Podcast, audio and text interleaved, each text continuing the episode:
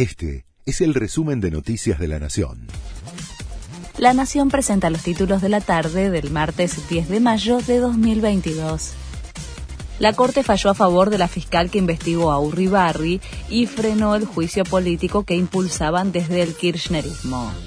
Por unanimidad, el máximo tribunal avaló la queja de Cecilia Goyeneche, que denunció irregularidades en el proceso que busca desbancarla. Se trata de la fiscal que coordinó el equipo que consiguió la condena de ocho años de cárcel al ex gobernador de Entre Ríos. Envían a juicio oral al ex diputado que protagonizó un escándalo sexual en plena sesión virtual. Se trata de Juan Carlos Ameri, había sido registrado en una escena íntima de explícita connotación sexual con su pareja, mientras exponía a Carlos Heller durante una sesión remota de la Cámara de Diputados. Por el hecho, Ameri renunció a su banca. Ahora se lo acusa por el delito de estorbo del acto funcional.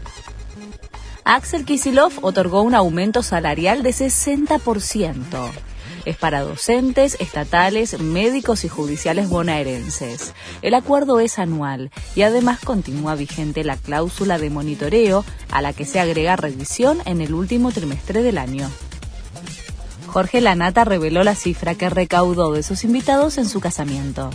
En lugar de regalos, los novios pidieron que los asistentes a la boda realizaran donaciones en efectivo para el comedor Los Piletones, que administra Margarita Barrientos. Fueron 4.573.365 pesos que se utilizaron para bienes de uso y para alimentos.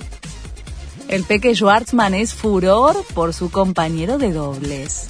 El argentino jugó junto al estadounidense John Isner en el Masters 1000 de Roma. La dupla no solo es noticia porque avanzó a los octavos de final, sino por los 38 centímetros de diferencia de altura que llamaron la atención de los espectadores y causaron todo tipo de comentarios en las redes sociales. Este fue el resumen de Noticias de la Nación.